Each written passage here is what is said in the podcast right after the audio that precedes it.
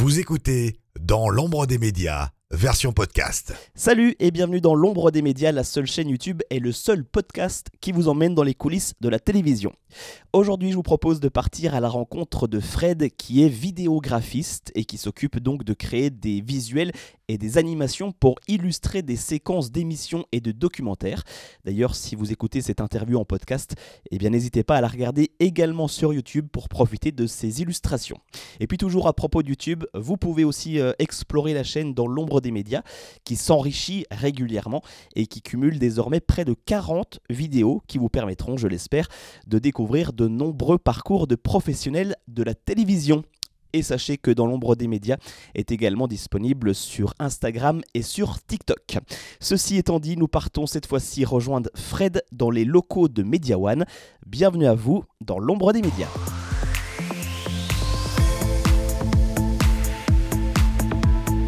Interview. Immersion. Reportage. Ce que vous ne voyez pas se cache dans l'ombre des médias. Alors bonjour Fred et merci d'être avec nous aujourd'hui dans l'ombre des médias. Bonjour. On va voir d'ici quelques instants que tu as un parcours déjà euh, bien chargé, mais juste avant j'aimerais qu'on revienne sur les études que tu as suivies. Du coup, par quel euh, chemin es-tu passé pour devenir graphiste? Euh, en fait, moi, je suis passionné de dessin depuis tout petit. Et euh, dès l'adolescence, j'ai voulu faire des études là-dedans. Donc, je suis rentré à 15 ans à l'école Estienne pour suivre un cursus de art appliqué. Ce qui mène ensuite à des études supérieures, bac plus 2, euh, BTS. euh, j'ai fait, alors, j'ai fait un BTS qui n'a rien à voir, c'est du design produit, voilà. Puis des études bac plus 4 dans le graphisme traditionnel print, en fait. Et comment es-tu arrivé graphiste à la télévision? Est-ce que c'était un, objectif pour la fin de tes études ou une opportunité que tu as, tu as pu saisir? Euh, c'est par hasard parce qu'en fait moi je me destinais au graphisme print, affiches, logos, mise en page de magazine. Et un jour j'ai reçu un appel en fait de quelqu'un qui cherchait euh, un graphiste pour faire des accessoires pour des sketchs en fait. Donc dans l'audiovisuel. Donc c'était à l'époque du loft, il fallait faire des une fausse couverture de magazine avec Loana. Et donc euh, bah, j'ai quitté le boulot dans lequel j'étais et j'y suis allé par hasard. Voilà. Donc là, c'était vraiment euh, des visuels pour une émission. hein. Euh, oui, voilà, c'était pour, euh, pour une caméra cachée en fait. Et il fallait faire un faux article, une fausse couverture. Et puis, euh, du coup, je suis rentré chez moi faire ça alors que je bossais, je vendais des logiciels d'informatique, enfin d'infographie. Et enfin, je bossais pas du tout dans le- dans la- l'audiovisuel. quoi. C'était vraiment, je connaissais pas ce milieu. Euh, c'est l'époque à laquelle tu as commencé à travailler pour Laurent Ruquier, justement Oui, voilà, c'était la production tout sur l'écran. Euh, L'essai a été concluant, donc ils m'ont embauché euh, pour faire des accessoires pour des caméras cachées, des sketchs et des photomontages pour l'émission. C'était euh, à l'époque, ça s'appelait On a tout essayé, présenté par Laurent Ruquier. ouais. Et donc ensuite, pour l'émission On ne demande qu'à en rire diffusée sur France 2, euh, tu t'es gentiment mise à la vidéo. Alors que préparais-tu à cette époque comme genre de visuel et pourquoi est-ce que tu as choisi de passer du print, donc de l'impression, à la vidéo? Euh, bah, ça faisait un moment que j'étais dans la boîte et effectivement, je faisais euh, tous les, en fait, je faisais les accessoires pour des sketchs. Donc ça allait, euh, c'était, ça pouvait être des logos pour des véhicules, des sortes de faux documents, on va pas appeler la police, mais voilà, des badges, etc. pour des caméras cachées, des sketchs et des photomontages pour l'émission. Et comme j'étais le graphiste, on va dire attitré de la boîte, ils m'ont demandé de passer, de faire, commencer à faire des vidéos. Euh, on ne demande qu'à en rire. Et c'était surtout pour les décors derrière les sketchs. C'était des photos animées, des vidéos voilà, qui appuyaient le décor pendant, euh, pendant que l'humoriste faisait son sketch en fait. Donc ça restait des créations relativement simples, entre guillemets, pour débuter. hein. Oui, parce qu'à l'époque, j'avais pas un grand niveau en vidéo, c'était pas ma formation de base, donc il a fallu que je commence à me former un petit peu euh, en autodidacte et puis avec l'aide de, de- de graphistes, d'amis graphistes qui étaient dans la vidéo. Et puis donc quelques années plus tard, en, en 2013, tu débarques sur D8 à l'époque et sur euh, TPMP, émission sur laquelle tu vas passer 7 ans. Alors sur ce programme, tu as basculé complètement sur de l'infographie vidéo. À quel genre de, de besoins pouvais-tu répondre? Alors ça a varié en plus en 7 ans. hein. Euh, au début, je bossais sur TPMP et euh, Il en pense quoi Camille? J'étais tout seul, seul graphiste. Et je faisais essentiellement des choses pour les magnétos, des jingles notamment. pour Bertrand Chameroy et pour Camille Combal. Et après, ça s'est densifié. les émissions se sont rallongées. on a embauché un autre graphiste. Il y avait Touche pas à mon sport aussi. Et là, le contenu a commencé à se densifier. fallait faire, il y avait des jeux, euh, des, informations à faire apparaître dans les écrans, des citations de politique, des sondages, des questions de jeu. Ça me fait d'ailleurs penser à la chronique de Camille Combal, Il en pense quoi ton frère, qui tourne d'ailleurs beaucoup sur les réseaux sociaux. Est-ce que c'était toi qui avais fait la petite animation de début? Alors je me souviens, euh, il me semble que c'est moi qui l'avais fait. Euh, oui, oui, c'était un jingle pour la séquence Il en pense quoi. Ouais, c'est moi qui l'avais fait ça. Et en fait, après, il y avait une charte qui était établie aussi par, euh, pour l'émission et il nous arrivait souvent de devoir la décliner. Quand il y avait une nouvelle séquence, il fallait adapter les jingles, adapter les boucles qui passent dans les écrans. C'était aussi ça une partie du travail. Et puis on le sait, TPMP est une émission de, de divertissement principalement basée sur l'actualité, avec des sujets qui peuvent être traités le jour même. Alors est-ce que sur ce genre d'émission, il y a une pression supplémentaire pour être capable de sortir une animation en très peu de temps, voire même en une seule journée? Oh, une seule journée, ça serait bien. Euh, bah, j'avais déjà une expérience de la quotidienne en direct avec les émissions de Ruquier, c'était déjà comme ça. Mais c'est vrai que là, il y avait plus d'actualité. Et euh, par exemple, quand Johnny Hallyday ou Jacques Chirac euh, meurent, bon bah voilà, ça, ça bouleverse la, journée, quoi. Alors, ça a impacté surtout les auteurs, mais par ricochet, ça, a, affecté aussi les monteurs, les graphistes, quand il faut refaire tout un magnéto, ou faire un nouveau magnéto, ou ou une nouvelle séquence. Euh, voilà. il y avait aussi euh, euh, bah, l'animateur, Cyril, parfois il trouvait que l'émission était peut-être pas assez dynamique, donc il demandait aux auteurs de réécrire des nouvelles séquences, mais ça, on arrivait sur la fin de journée, et là, s'il y a par exemple il y a un jeu qui tombe, alors il faut créer le jingle, créer les questions, etc. Et on n'a plus que deux heures pour le faire. Alors sur la fin, j'avais monté un pôle graphiste, on était trois à tourner sur. Euh, voilà, on était toujours trois par jour pour faire tout, tout, tout, tout le contenu des émissions. Donc euh, pour pouvoir répondre à n'importe quelle demande de dernière minute. Hein. Voilà, ouais. J'avais monté un pôle euh, avec trois graphistes. Et puis depuis trois ans, tu touches un petit peu à tout en travaillant aussi bien pour des vidéos YouTube que pour des documentaires ou encore des émissions de télévision comme Célébdo ou Bel et Bien diffusées sur France 2. Est-ce que c'est une manière pour toi de t'épanouir davantage dans ton travail que de diversifier les projets? Euh, oui, tout à fait. Euh, depuis trois ans, euh, je trouve ça plus épanouissant. Alors c'est plus stressant parce qu'on n'est pas sûr d'avoir du travail tout le temps, mais par contre c'est vraiment varié et c'est agréable de passer d'un documentaire à une émission de bien-être, à du film institutionnel. Et, et ça demande aussi beaucoup d'organisation, ce qui est fatigant mais aussi stimulant, je trouve.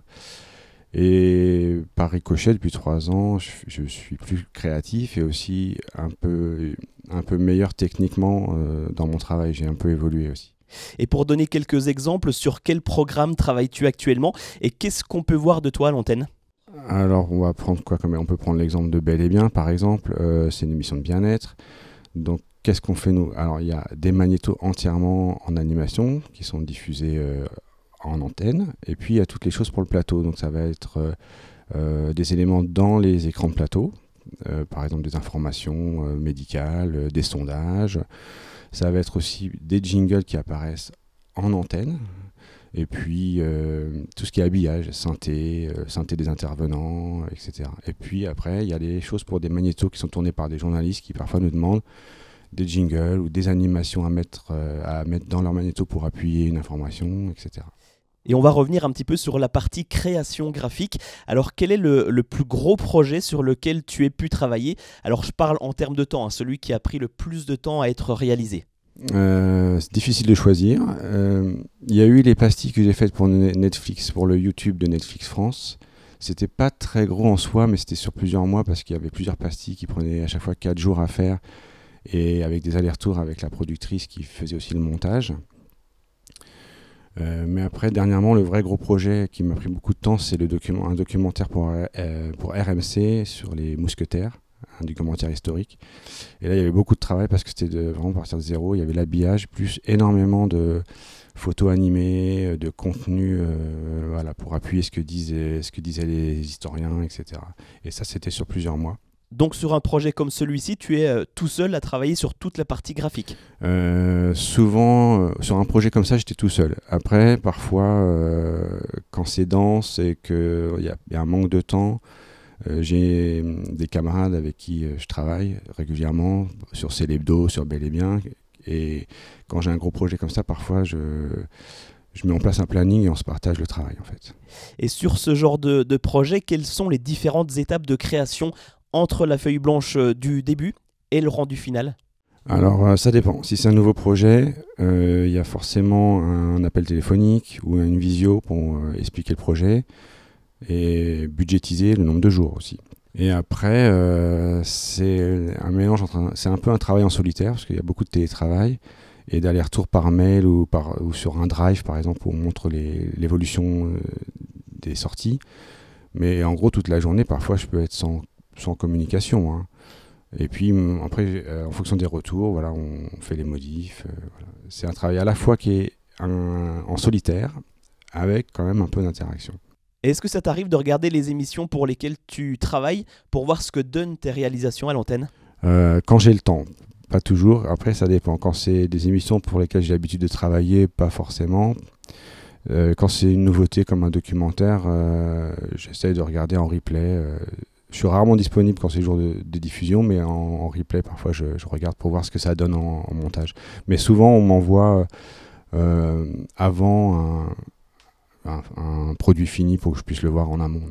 Et sur quel genre de, de projet prends-tu le plus de plaisir à travailler, à créer? C'est les projets que je préfère, c'est ceux où il y a vraiment de la créa de A à Z. Donc par exemple le documentaire dont je parlais là pour RMC, il y avait l'habillage plus toutes les photos animées et ça c'était vraiment sympa. Il y avait des tableaux, euh, euh, voilà, des tableaux de, de maîtres euh, à décomposer, animés avec des plans qui bougent et tout ça. C'est vraiment sympa à faire.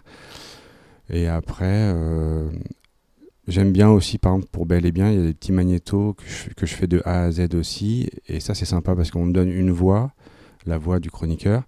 Et je dois, je fais moi-même, j'imagine moi-même comment ça va être appuyé en image. Et je fais un petit storyboard. Et puis, et puis voilà, puis je suis maître total du truc. Euh, ils sont toujours contents au final, il n'y a pas de modif. Donc ça, j'aime bien, je suis totalement libre. Et j'ai vu également sur ta biographie LinkedIn que tu étais euh, aussi dessinateur de bande dessinée. Pendant une dizaine d'années, tu as été publié dans le magazine Psychopathe. Alors quel genre de scénario dessinais-tu? Et est-ce que c'est quelque chose qui te manque aujourd'hui? Euh, alors la BD, c'était mes premiers amours. hein, J'en lisais beaucoup, j'en dessinais plein quand j'étais petit. Et effectivement, j'ai fait un peu de BD euh, en auto-édition, j'ai fait du fanzine, j'ai été publié chez des, auteurs indépendants, j'ai fait quelques festivals.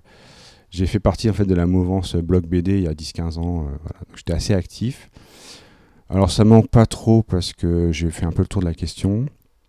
Euh, J'aimais bien le côté collectif. Euh, Aujourd'hui, j'en fais encore un petit peu pour des collectifs euh, avec lesquels je suis ami. Alors, c'est vraiment totalement gratuit. Je fais des quelques pages de temps en temps pour, euh, pour eux.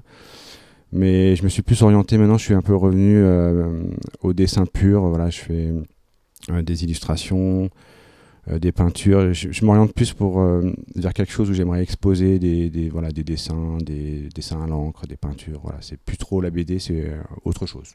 Donc tu restes artiste et tu as quand même une petite euh, ambition de vouloir exposer, tu me disais hors antenne. Euh, oui, bah j'ai voilà, je, je dessine tout le temps, hein, toutes les semaines, je continue de dessiner, c'est voilà, c'est ma passion de départ. Et dès que j'ai des idées là, je suis par exemple j'ai une idée de série, d'illustration en noir et blanc que j'ai envie de faire. Donc euh, après, c'est vrai que dans l'idéal, c'est bien de les montrer quand même. Alors je les montre sur les réseaux, mais j'aimerais bien faire des expos, c'est sympa quand même. Et puis, euh, toute dernière question pour terminer cette interview, y aurait-il un programme sur lequel tu aimerais travailler, tu rêverais de travailler?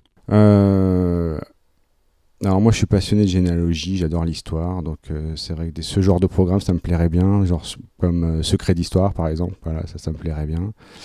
Et sinon euh, il y a les pouvoirs extraordinaires, je trouve sympa et comme j'ai comme j'ai déjà un peu d'expérience dans ce genre d'émission, j'aimerais bien euh, bosser pour cette émission là, ouais. Donc l'appel est lancé à Stéphane Bern et à, à Michel Simès. voilà.